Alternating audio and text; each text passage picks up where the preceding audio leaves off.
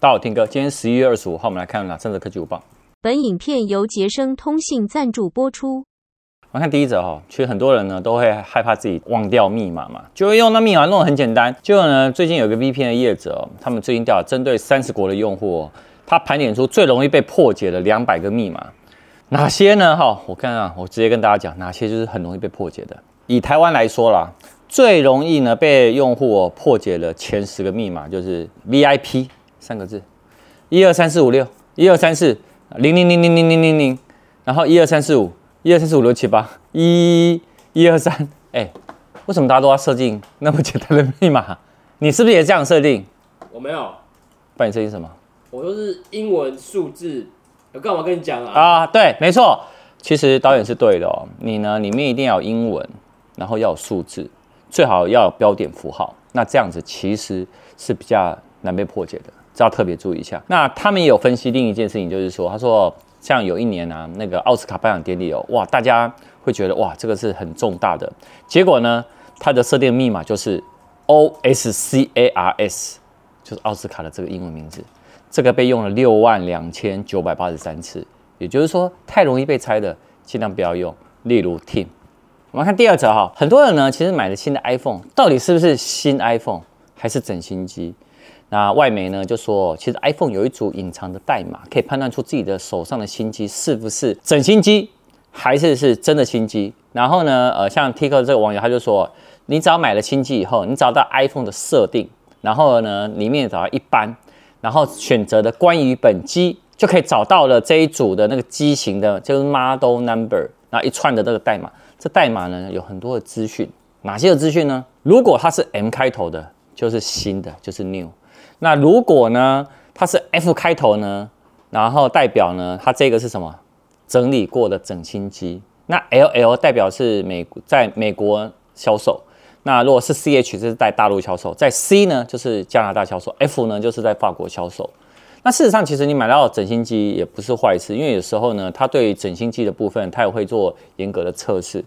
但是呢，你也知道，你可以看到苹果官网，它也有在卖那个苹果认证的翻新的产品啊。其实这个都是有严格检测的过程，只是说我们在一般的实体通路上买到，如果它是你是买新机，但是它事实上整新机，心情当然会不好啊，对不对？所以有时候从这里面呢，可以看到这一组代码，有空来看一下。你现在检查一下你手机，讲到通路，哎，干爹杰森通讯 Black Friday，没错，今天开始哦，那，它有一个哇。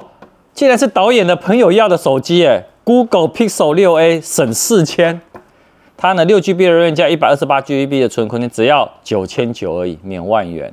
那另外的部分呢是 Vivo 的 Y21S 呢省三千二，现在只要三千七百九十元，哇，好便宜哦。然后另外呢，iPhone 十四 Plus 省两千九百一十元，一百二十八 G 的，现在只要两万八千九百九十元。好，那其他的呢？有任何想要看其他手机、平板呢、啊，都可以选择东西看。绕回来，我们看一下第三则哦。那个苹果分析师哦，他说，接下来呢，苹果的 iPhone 十五 Pro 跟 iPhone 十五 Pro Max 哦，这两个机型的音量键跟电源键呢，可能不会有实体的机械式的按键，会用固态按键来取代。这一个是呢，供应链呢来暗示的哦。也就是说，这个可信度呢，其实往上的增加。外面就有说，其实这个供应商啊，他有跟呃股东们说，他其实接下来会跟战略性的客户接触，那就是谁啊？就是苹果了。那他就说，他这一个呢是一个什么东西呢？它是一个高性能混合的一个信号晶片。那这个呢，包含呢会用在哪里？用在 iPhone 呢，它有一个叫那个触觉的引擎，而且并且啊，科技的一个分析师哦，他也有讲说，它是用这种新的组件哦，原本上市时间呢。它缩短了，缩短到明年二零二三年下半年。它这下半年跟什么？跟 iPhone 的时间是差不多的，所以他就说应该就会用在 iPhone 十五 Pro 的机身上面。那如果真的把音量键跟电源键改成固态按键的话，那意思是呢，那物理的那个按钮，哦呃，像比如说你也知道那个类似那 iPhone 八的那种 Home 键的设计啊，它是无法实际按压，它是呢透过呢按键它内部左右两侧以触觉引擎呢。来做一个反馈，那意思就是说呢，你今天按下去了，就好像是按真的实体键一样。那其实呢，他说预期这个会带来让 iPhone 会有更好的一个防水性在，而且它的设计呢也会跟其他的 iPhone 的机型比较不一样。那另外的部分呢，十五系列不可能只有 Pro 跟 Pro Max，但还有基本版，基本版呢只是维持原本的。哦哟，哦，这个算是我觉得一个比较新的一个消息哦。好，今天晚上呢，是不是大家有时候用 iPhone 的时候常常会自动关机，然后那个 APP 不能用，那该怎么办？晚上教你。